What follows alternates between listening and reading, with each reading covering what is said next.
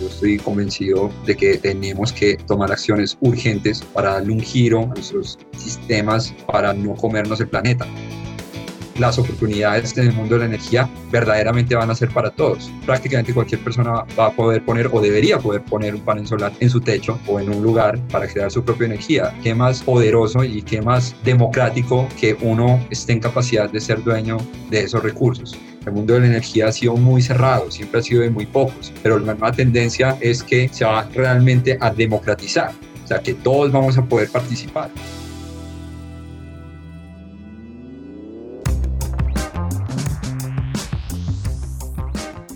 Con todos los mitos y medias verdades alrededor de las fuentes de energía, de su impacto y de su uso, decidimos prender la luz con Watt Watt.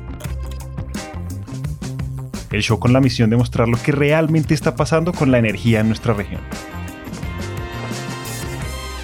La democracia es un término que todos manejamos y que entendemos en general, pues desde niños nos han inculcado lo importante que es participar en cada una de las decisiones más importantes que nos competen como sociedad y en pro del bien común. Y si hoy por hoy ya hablamos de la democracia como instrumento de cambio social casi que imprescindible en el sector educativo, médico y cultural, la conversación alrededor de la democratización de la energía y las nuevas formas de generar, distribuir y usar eficientemente esta misma cada vez se hacen más frecuentes. Pues en la actualidad ya son varias las empresas y organizaciones que vienen desarrollando nuevos modelos de negocio enfocados en ofrecer alternativas de acceso energético para todos, y que a través de la tecnología e innovación podemos tener mayor autonomía en el manejo de la misma, haciendo que el alcance social de la transición energética sea una realidad más no un ideal el momento en el que estoy en este instante de mi vida eh, sumergido en el mundo de la transición energética y del emprendimiento algo que jamás se me pasó por la cabeza hace 10 años cuando estaba en la universidad. Yo entré a estudiar ingeniería electrónica, como muchos otros, pensando en hacer robots y de pronto trabajar en satélites y cosas así muy científicas en algunos casos, pero pues la realidad, y creo que también lo chévere de la universidad es que nos va dando cuenta de otras cosas que de pronto no conocía cuando uno era niño, cuando se imaginaba que quería ser ingeniero en mi caso. Entonces, eh, a mitad de la carrera me empapé de lo que era la ingeniería eléctrica, de esos temas eh, empecé a conocer un poco más sobre el mundo de la energía y me llamó mucho la atención. Quien están escuchando es a Juan Manuel España, cofundador de Loop Solar Energy y director del proyecto Transactive Energy Colombia, de la Escuela de Ingeniería de Antioquia, un modelo comunitario de generación e intercambio de energía sostenible basado en el uso de blockchain en varias comunidades de Medellín, y que constantemente ha resaltado el papel de la tecnología y la innovación de cara a la transición energética regional. Pero antes de saber cómo el blockchain y las energías renovables hacen de las suyas en las comunas de Medellín, primero hay que entender cómo fue que un ingeniero eléctrico como Juan Manuel se apasionó por estos temas y que en este caso empezaría en el lugar menos pensado. Yo arranqué en el sector petrolero. Yo hacía infraestructura para campos petroleros y esto, pero con el paso del tiempo, muy rápidamente me di cuenta que este no era el sector para mí. No me imagino tampoco trabajando en una industria que está condenada a desaparecer no veía como el futuro emocionante que siempre quise perseguir. Entonces tuve la oportunidad de irme a estudiar a Berlín.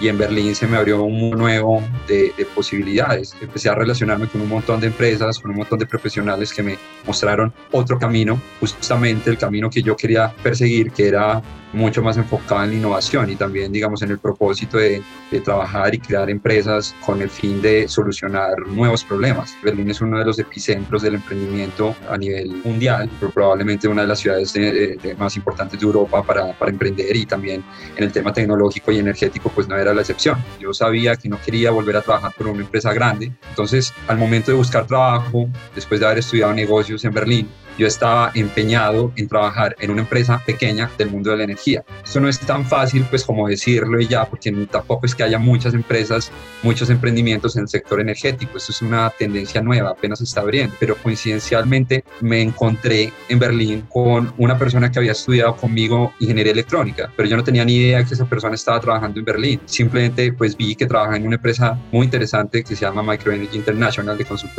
le pedí una cita, un café, le dije, un café y me cuentas pues como un, ingeniero también de los Andes como yo terminó trabajando en esa empresa, que estaba muy enfocada en proyectos energéticos de acceso a energía, es decir, con un enfoque social muy fuerte en países en vía de desarrollo. Entonces yo dije, no, pues esta es la mezcla perfecta. O sea, es, una empresa de consultoría de energía pequeña que se enfoca en países en vía de desarrollo. Entonces al momento de sentarme a, a tomar un café con él, se llama Freddy, no me di cuenta que básicamente él me estaba haciendo una entrevista. Él era consultor, ya tenía cancha en, en el sector y en la empresa y digamos al momento de finalizar este café, pues él me dijo, pasa por la oficina tal día. Y cuando me puse por la oficina ese día, pues prácticamente era para la, la evaluación final y ya empezar a trabajar con ellos. Para ese entonces, Juan Manuel no dimensionaba lo que trabajar en Microenergy llegaría a significar, pues prácticamente había conseguido su dream job o su trabajo soñado. Un trabajo que le cambiaría la perspectiva de cómo la tecnología y los nuevos modelos de negocio son fundamentales al momento de abordar esta problemática de acceso a la energía en las zonas no interconectadas, a la que hoy por hoy se enfrentan varios países en vía de desarrollo y entre los cuales se encuentra Colombia. Y si hubo algo que en definitiva marcó un antes y un después fue la experiencia de Juan Manuel en Bangladesh.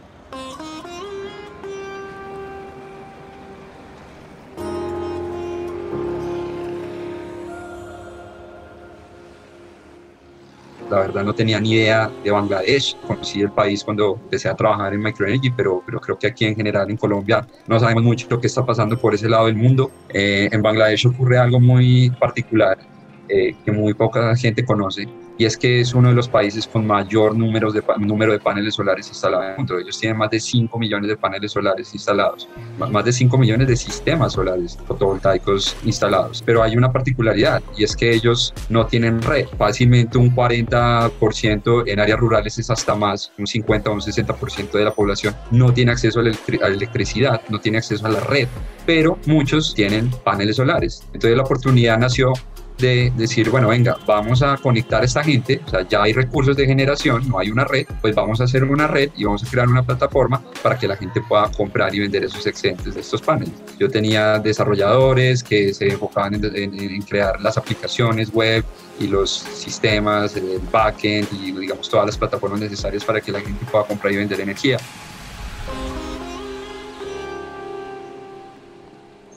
Cabe resaltar que la tecnología que hizo posible el acceso y la gestión de la energía en cada una de las comunidades en las que había trabajado en Bangladesh fue el blockchain, del cual vamos a hablar más tarde. Pero más allá de eso, esta experiencia le permitió a Juan Manuel entender y empatizar en mayor medida con una problemática aún más grande, y es de cómo todo el tiempo hablamos de las nuevas tecnologías, pero pocas veces hablamos de cómo las llevamos a los que más la necesitan, y con esto el potencial e impacto que podría llegar a tener en nuestro país. Siempre ha habido una constante. Eh, siempre me voy de Colombia sabiendo que voy a volver. Yo dentro de mi propósito de vida siempre había imaginado viviendo aquí, digamos, apostándole a Colombia. Este es un país que tiene muchas necesidades y tiene muchos retos. Y, creo que es una, una, responsabilidad de todos apostarle a, a, tratar de solucionar esos retos. Además, pues que me parece a mí mucho más emocionante tratar de solucionar los problemas aquí en Colombia porque, porque creo que hay mucho por hacer. Entonces, eh, siempre tenía esto en mi mente. Cuando estaba en Bangladesh sabía que todo lo que estuviera aprendiendo, todo lo que estuviera viendo eventualmente me iba a servir aquí en Colombia. Hablé con Sebastián, hablé con Solcher y le dije, bueno, mira, yo, yo me quiero ir a Colombia, quiero ver qué pasa allá. Puede, puede ser una oportunidad para Solcher, no lo sé. Puedo manejar a mi equipo desde Medellín, mi equipo estaba en Berlín y en, y en Dhaka, así que era pues una, digamos, una cuestión de organizar el tiempo. Entonces creo que esa, esa facilidad de, o esa flexibilidad por parte de Solcher me dio un impulso para venir a conocer Medellín y pues fue un cambio muy interesante y también muy valioso porque empecé a, darme cuenta pues que había muchas oportunidades y que digamos el negocio de la energía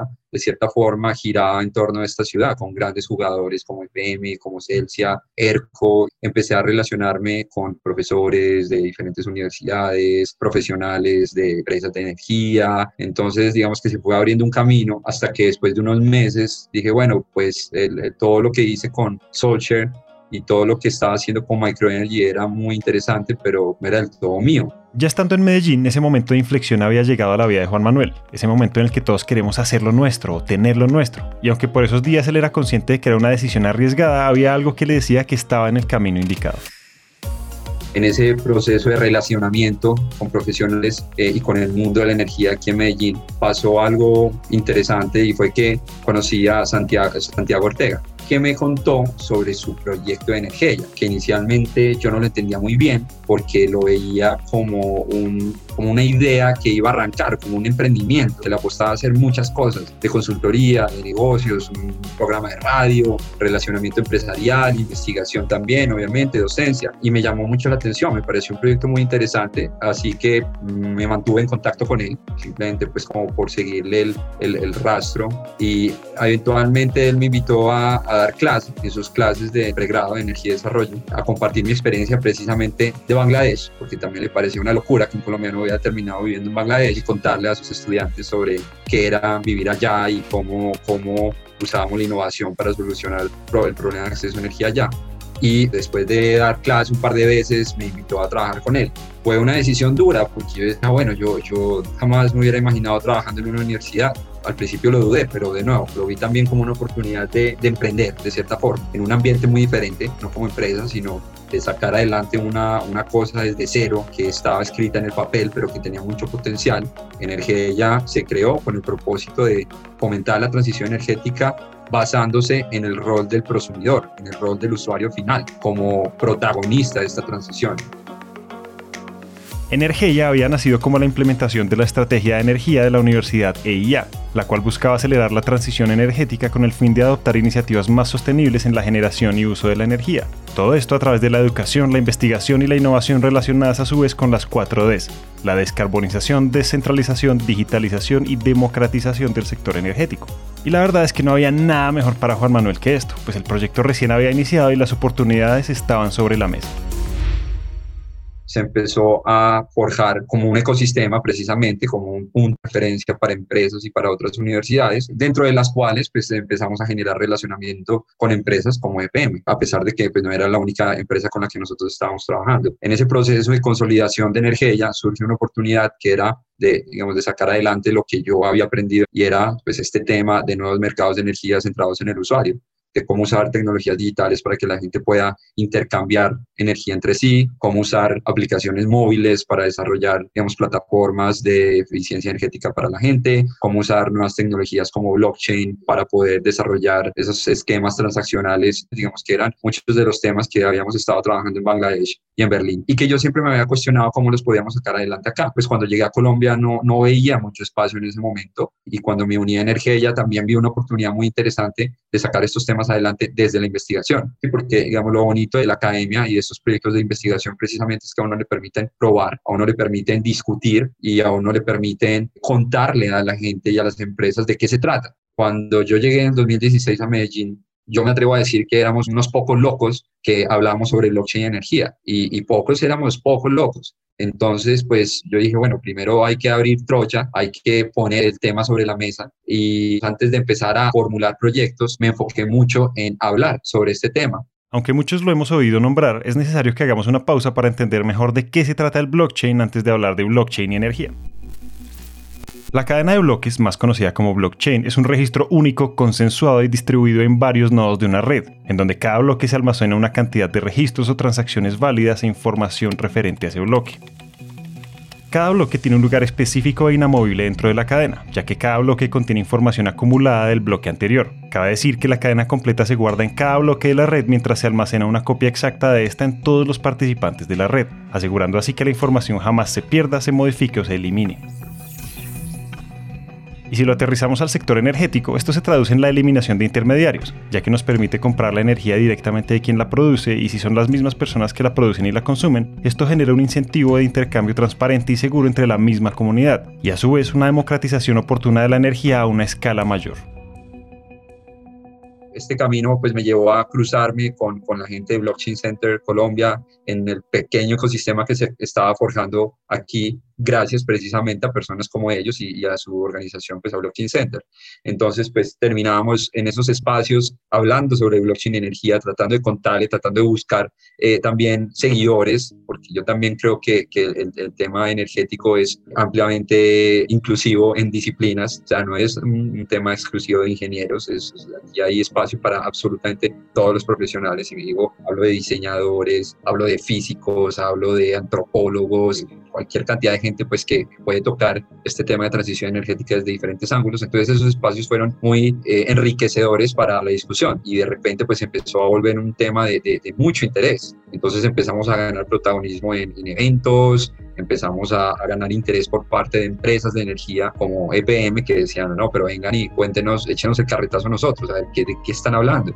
Y bueno, listo, les contábamos sobre los nuevos modelos de negocio, sobre la tecnología como tal y empezamos a generar ese interés hasta que, digamos, poco a poco fuimos generando lazos más fuertes con visionarios como Juan Esteban Incapié, fundador de ERCO y fundador de NEU y empezamos a, digamos, a crear una, una relación cercana hasta que en una conversación casual, tomándonos un café junto con Juan Esteban y junto con Carlos Enrique Vélez de Ventures CPM, dijimos, venga, pero es que nosotros llevamos hablando de esto un buen rato, pero no estamos haciendo nada. Pues, ¿qué estamos haciendo aquí en Colombia? Porque pues es muy bonito lo que están haciendo en Bangladesh, pero pues de qué se trata en Colombia este cuento de la digitalización de la energía y de blockchain energía. Ya habíamos visto pues el caso de Reino Unido y de Australia y habíamos aprendido varias lecciones. Primero, que los emprendimientos o los proyectos que nacían sin el apoyo de una empresa de energía no prosperaban. Segundo, que no era suficiente lanzarse a emprender y a crear tecnología sin tener un, un pie en otros aspectos clave de desarrollo de estos nuevos modelos de negocio, como el tema regulatorio. Y otro punto muy importante que identificamos es que necesitábamos o que podíamos aprender mucho de entidades internacionales que ya habían pasado por ese camino de crear y de explorar nuevos modelos de negocio que nos podrían enseñar a nosotros. Entonces, cuando ya teníamos a todo el cuerpo armado, eh, le dimos un nombre a este nuevo proyecto que se llama em, eh, Iniciativa de Energía Transactiva para Colombia. Y ese combo del que nos habla Juan Manuel y que le da vida a la iniciativa transactiva para Colombia hace referencia a la cooperación e interés que hubo por parte de la University College London para traer la expertise del caso de éxito europeo, de Juan Esteban Incapié, CEO de NEU para integrar el software a implementar y empresas públicas de Medellín. Todo con el fin de validar el proyecto y tener una mayor certeza de que lo que estaban haciendo no era algo de unos pocos locos. Dijimos, bueno, esto no es solo un piloto como lo que vamos a crear, sino que aquí se vienen varios proyectos, explorar diferentes modelos de negocio, diferentes tecnologías, diferentes esquemas de participación, entender también a la gente, a los usuarios, poner a hablar a los reguladores y a los que toman las decisiones sobre este tema, que sirva de plataforma para que todos puedan interactuar, para que todos puedan conocer. Lo planteamos más, no solo como un proyecto específico, sino como una visión de largo plazo de, de convertirnos en unos referentes de la transición energética aquí en Colombia. Y ERCO creó una plataforma Neo para, digamos, interconectar a estos usuarios y brindarles una interfaz que les permita intercambiar energía entre sí. Entonces, lo que nosotros hicimos fue instalar varias plantas solares en diferentes zonas de Medellín, principalmente en estratos 2 y 3, porque también queríamos entender un poco cómo estas tecnologías podrían ser, podrían llegarle a un sector más amplio de la población y no únicamente a estratos 5 y 6, como en la actualidad está ocurriendo con, con la energía solar. También queríamos entender cómo era en la práctica involucrar a este tipo de usuarios en estos nuevos modelos de negocio. Entonces desplegamos varias plantas solares, en total son 13 usuarios en Medellín. Jamás nos imaginamos que, que se convirtiera en un proyecto tan representativo y tan visible a nivel mundial, porque luego nos dimos cuenta pues que no hay muchos proyectos de este tipo en todo el mundo. Y para dimensionar el impacto y valor intangible que este tipo de iniciativas tiene en las comunidades más vulnerables alrededor del mundo, tenemos que conocer el caso de Casa Colacho en Medellín. Casa Colacho es un centro cultural. Ellos son los precursores de Grafitur en la Comuna 13 y han sido uno de los grandes referentes de transformación social y cultural en la Comuna 13, que tiene una historia muy dura de mucha violencia, pero también una, una historia reciente muy bonita de una transformación y de un empoderamiento social muy bacano. Entonces, pues ha sido muy llamativo cómo ellos, como Casa Colacho, como los raperos que son, los dedicados al hip hop, tienen una planta solar en su techo y cómo se lo imaginan ellos y también qué uso hacen ellos de esa planta para compartir con la comunidad qué se puede hacer para apoyar al medio ambiente. Eso es también algo que no nos esperábamos, pero que es clave para que este tema de la transición energética sea verdaderamente democrático, para que sea de la gente, sin importar el conocimiento que tenga sobre el mundo de la energía hay un entendimiento de la problemática ambiental y yo creo que eso genera mucha apertura. Ya a nivel técnico, pues claro, empiezan las preguntas de, bueno, pero eso cómo funciona y entonces yo solo puedo usar la energía de día y de noche no nada, o yo sí voy a poder prender un aparato grande, si yo sí voy a poder prender todas las cosas al tiempo. También cuando vamos y les hablamos de, eh, no, es que usted detrás de esta aplicación móvil en donde usted puede ver su consumo de energía y en donde usted puede intercambiar energía, hay una plataforma basada en blockchain y, y un programa inteligente inteligencia artificial que reconoce patrones de consumo, pues la gente dice, ¿qué? A la hora de explicarle a la gente que le pueden vender energía a la red también es un reto importante porque dicen, pero, pero ¿cómo así que yo le voy a vender energía a la red? Y, y, muchos dicen, pero en EPM me va a pagar plata a mí. Eso es como una cosa que uno nunca se hubiera imaginado. Y ahí, pues, EPM es una empresa muy querida en la ciudad, pero también hay personas que no la quieren tanto. Entonces también es como que a mí me van a terminar pagando. La empresa de energía que no hace sino cobrarme, ahora me va a terminar pagando a mí. Entonces, pues, como que se les despierta algo a la gente y, y se genera un interés de, venga, yo quiero saber más. O sea, como muchas preguntas porque, pues, sí es una cosa relativamente rara para la mayoría de las personas. son muy pocas personas las que tienen energía solar, son muy pocas personas las que han visto un panel solar. Entonces, pues son preguntas muy curiosas también que uno desde, la, desde metido en el sector habla tanto de esto que se le olvida, que la mayoría de personas pues no, no, no conocen mucho sobre el tema creo que estos proyectos nos han ayudado, al menos a, mí personalmente, a, mover mucho el discurso de, de, algo supremamente técnico, que era hablar sobre blockchain y sobre los nuevos modelos de negocio, algo mucho más práctico, que es hablar sobre la experiencia de usuario, sobre el modelo de negocio y sobre cómo decir, explicarles el modelo de negocio a la gente, números, bueno, cuánta plata es al final de mes, yo tengo que poner más, yo tengo que poner menos, yo qué tengo que hacer, yo tengo que poner un botón en el celular para poder vender, o entonces nos hemos enfocado en eso, en entender cómo le genera valor a las personas, eh, muy traído a la, a la, a la realidad. Entender las necesidades del consumidor final y velar por la democratización de la energía en las comunidades más remotas y vulnerables del país le ha significado al proyecto de iniciativa transactiva para Colombia una serie de reconocimientos y eco en organizaciones como la Agencia Internacional de Energía Renovable, así como el premio de innovadores menores de 35 años en Latinoamérica para Juan Manuel. Pero más allá de esto, lo que realmente queda son los grandes aprendizajes lo que de pronto antes sonaba como locura, hoy ya es toda una tendencia y todo un ecosistema creo que el trabajo que, que, estoy haciendo empieza a marcar una diferencia porque pues, las empresas están interesadas, están metidas en esto, le apuestan, porque las personas a fin de cuentas, que son las que para mí, las que realmente se deben beneficiar de estas oportunidades, están involucradas, son presentes y son, digamos, el epicentro del modelo de negocio. Ha sido muy satisfactorio ver cómo se crea equipo, cómo se posiciona a Colombia como uno de los líderes en este tema a nivel mundial.